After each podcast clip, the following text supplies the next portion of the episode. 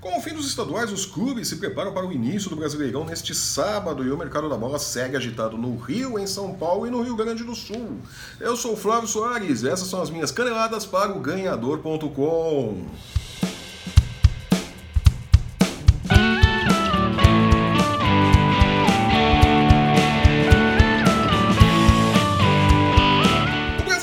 começa 16 horas deste sábado com o duelo entre Cruzeiro e Grêmio no Mineirão. E há cerca de 60 dias para a pausa para a Copa do Mundo da Rússia, os clubes brasileiros seguem se reforçando. O Internacional, que voltou esse ano para a Série A, está no centro de negociações importantes. Primeiro, trouxe do Corinthians o atacante Luca, que apesar da boa temporada que fez em 2017 na Ponte Preta, não está nos planos de Fábio Carilli, né, o técnico do Corinthians, né, que muito provavelmente vai se arrepender de mais esta titice, né, num elenco que tem carência de atacantes, ele abre mão de um atacante com bons recursos para manter jogadores que já não rendem tudo isso, como Sheik, por exemplo, que em fim de carreira, evidentemente não vai ser tão importante assim para o Corinthians. De todo modo, entre os clubes e os jogadores está tudo certo e Lucas se apresenta ao Internacional.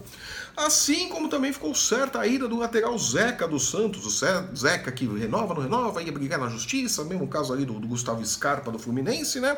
Acabou se acertando com o Santos e vai para o Internacional numa negociação muito simples entre os dois clubes, mas que envolveu ali uma matemática complicada para juntar as fatias dos jogadores. Os jogadores parecem peça de mortadela, né? Tão fatiado para tudo quanto é lado.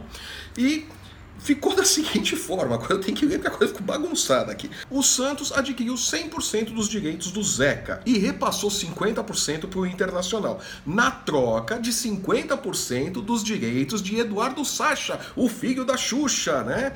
É, os outros 50% do Eduardo Sacha estão divididos da seguinte maneira.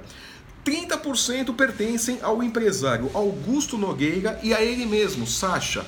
É, é esquisito, realmente. O cara tem uma parte dele mesmo. Né? Eu achei que todo mundo nascia pertencendo a si mesmo o tempo todo. Mas enfim, desses 30%, uma parte é dele e do empresário.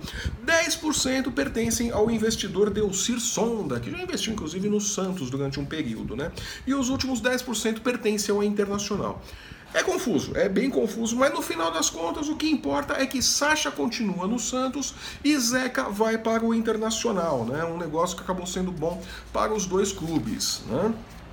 Quem também está se despedindo do Beira Rio é o atacante Roger, o centroavante Roger, que foi do Botafogo, não teve muitas chances no Internacional, não brilhou no Internacional, a verdade é essa, e está de malas prontas para o Corinthians. Ele rescindiu o contrato com o Internacional e deve se apresentar no Corinthians nos próximos dias. Um jogador de 33 anos que deve suprir ali, talvez, a necessidade do Corinthians de um centroavante, né? Tem feito muita falta um jogador com características como as do Roger, né? Essa saber se aos 33 anos ele vai render tudo isso, né? O Corinthians aparentemente está montando aí um time sub-45 para disputar o Brasileirão de Masters, né?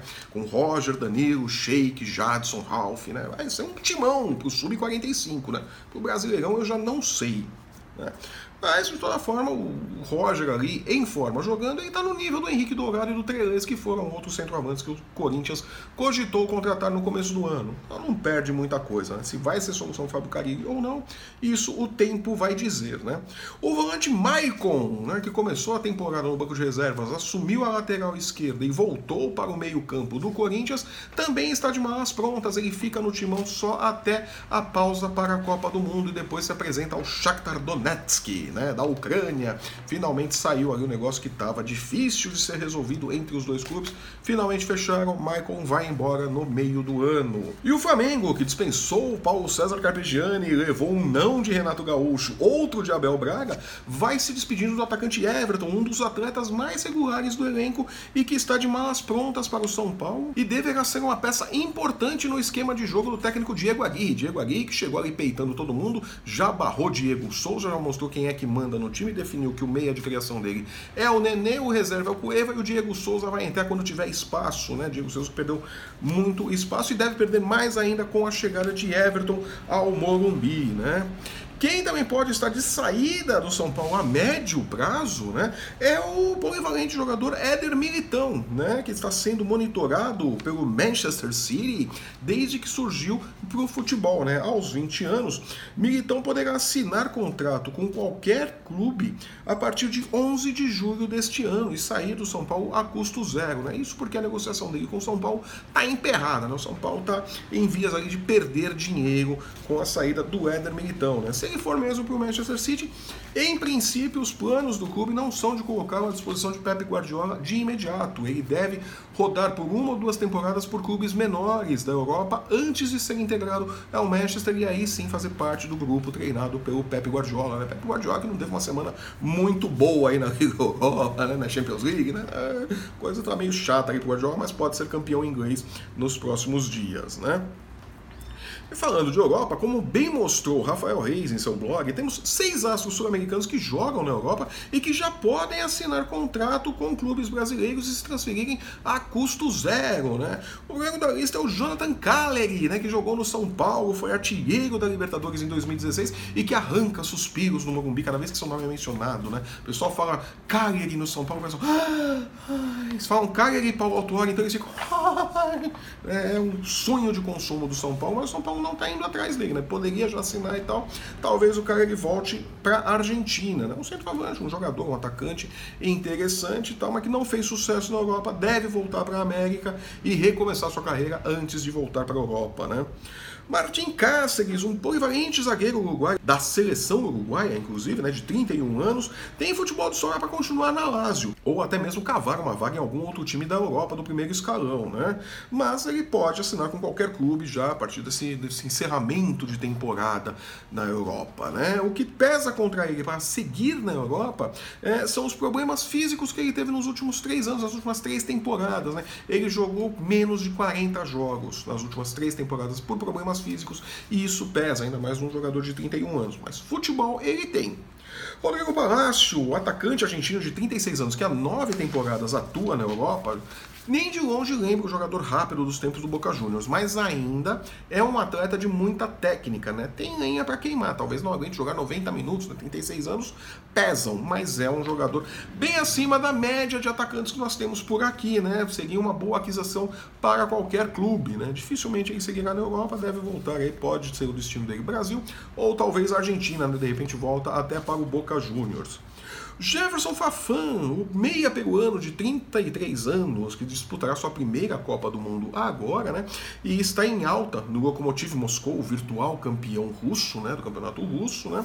É, não é, não manifesta um desejo de sair da, de Moscou, de deixar o time, mas já pode é, assinar com qualquer outro clube. Né? Muito provavelmente ele vai renovar o seu contrato agora, nesse final aí de janela. Mas se aparecer alguém com um caminhão de dinheiro, pode tirá-lo do clube sim, né? Resta saber se vale a pena investir muito dinheiro num jogador de 33 anos, um jogador que teria lenha aí para mais uma ou duas temporadas só, né? Dependendo do desespero do clube, vale a pena. Vamos ver, né? Facundo Ferreira é outro que depois de cinco temporadas no Shakhtar Donetsk é, não vai renovar o contrato, já deixou muito claro que não continua na Ucrânia e está à procura de clube. Né? O jogador que atuou no Benfield, no Vélez Sarsfield, né, está de malas prontas, ali pode aparecer ou no Brasil ou na Argentina. Né? O certo mesmo é que na Ucrânia ele não continua. Né? E finalmente, Lautaro Acosta, né? Um jogador que não está na Europa, é verdade, o destaque, foi destaque do Lanús na última Libertadores, né? Continua aqui no mercado sul-americano, mas que está também dando sopa aí no mercado, né? Um meia habilidoso de 1,69m de altura e que já foi alvo, objeto de desejo do Cruzeiro, do Grêmio e do Internacional. Três clubes que manifestaram interesse em contratá-lo e que podem contratá-lo. Ele está dando sopa ali, não renovou com o Lanús, pode assinar com qualquer clube, né? De repente está aparecendo aí o Acosta depois da janela, depois da pausa da Copa do Mundo, em algum clube brasileiro, num desses três clubes. É uma possibilidade, né? Vamos ficar de olho aí acompanhando o mercado. E no nosso tradicional exercício de futurologia, vamos aos palpites para a primeira rodada do Campeonato Brasileiro. Começa hoje, sábado, 14 de abril, né? Às 16 horas, com o clássico, né? Cheio de rivalidade entre Cruzeiro e Grêmio no Mineirão, né? O meu palpite é que dá Grêmio, né? O momento do Grêmio é melhor, apesar do Cruzeiro jogar em casa, né? Mas é um joguinho apertado, viu? Às 19 horas, o Vitória recebe o Flamengo no Barradão e deve dar um empate, né? Porque o Flamengo nunca estreou no Campeonato Brasileiro de Pontos Corridos com uma vitória jogando fora de casa no primeiro duelo, né? Vai jogar fora de casa, um empate está de bom tamanho, né? E fechando o sábado, às 9 da noite, o Santos recebe o Ceará no Pacaembu e deve dar Santos, né? O Santos tem um time aí mais arrumadinho, então deve passar sem grandes dificuldades pelo Ceará, né? No domingo, dia 15, né, às 11 horas, a matinê do Brasileirão, né, jogo pra família, com pipoca e tudo mais, o América Mineiro recebe o esporte lá no Independência, também conhecido como Horto, né, e o palpite é que dá o esporte. O esporte deve surpreender o América em casa, né. Às 4 da tarde, o Vasco recebe o Atlético Mineiro em São Januário e pode ser que tenhamos ali um empate, né. O Zé Ricardo adora um empate, né, e o Atlético também tem toda a cara de que vai ali buscar um um empate em São Januário. Né? Às quatro da tarde, o Corinthians recebe o Fluminense, o Fluminense que vai brigar para não cair de novo, né? vai repetir a história de 2017. O Fluminense é, encara o Corinthians no Itaquerão e deve dar Corinthians. Né? Fechando os jogos das 16 horas, o Internacional recebe o Bahia no Beira Rio e deve dar a lógica, ou seja, a vitória do Internacional. Apesar de que o Bahia, treinado por Guto Ferreira, que estava no Internacional na campanha de acesso da Série B à Série A, né? Guto Ferreira foi saiu do Bahia, inclusive, para assumir o Internacional na Série B e depois de demitido do Internacional, voltou para o Bahia. Então, o Guto Ferreira conhece muito bem esse grupo do Internacional, pode aprontar alguma surpresa, mas deve dar a lógica, deve dar Internacional, né?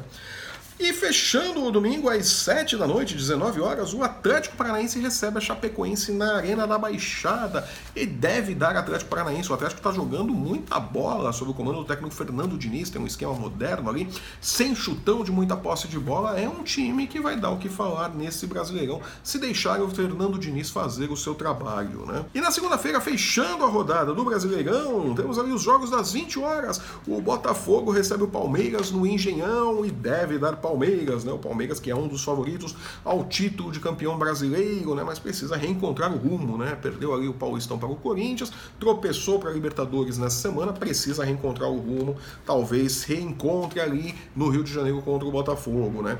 E o São Paulo recebe o Paraná no Morumbi e deve ter ali um glorioso empate, né? O São Paulo que ainda não encontrou, o time ainda não está jogando o filho da bola, né? Pode se contentar com um empate, né? Ainda vai levar um tempinho para o São Paulo se organizar, né? Mas acho que não vai ser uma temporada tão pavorosa quanto foi a do ano passado, né? Vamos ficar de olho ali no São Paulo. E eu vou ficando por aqui. Eu sou o Flávio Soares e essas são as minhas caneladas para o ganhador.com. Muito obrigado pela sua audiência. Nós nos vemos aqui na próxima terça-feira com o resumo da rodada de abertura do Campeonato Brasileiro e o palpite para os jogos do meio de semana. Até lá! Se você está vendo esse nosso programa pelo YouTube, aproveite e assine o nosso canal, deixe seu curtir, deixe a sua opinião, deixe seu joinha. Se você não gostou do programa, deixe a sua opinião, queremos saber o que você está pensando. Aproveite também, acesse o ganhador.com e não perca um lance do seu esporte favorito. Siga-nos também nas nossas redes sensuais, né? Você tem aqui embaixo as arrobas para encontrar o ganhador no Facebook, no Instagram e no Twitter. Ficamos assim. Nos vemos então na próxima terça-feira com mais caneladas para o ganhador.com. Até lá!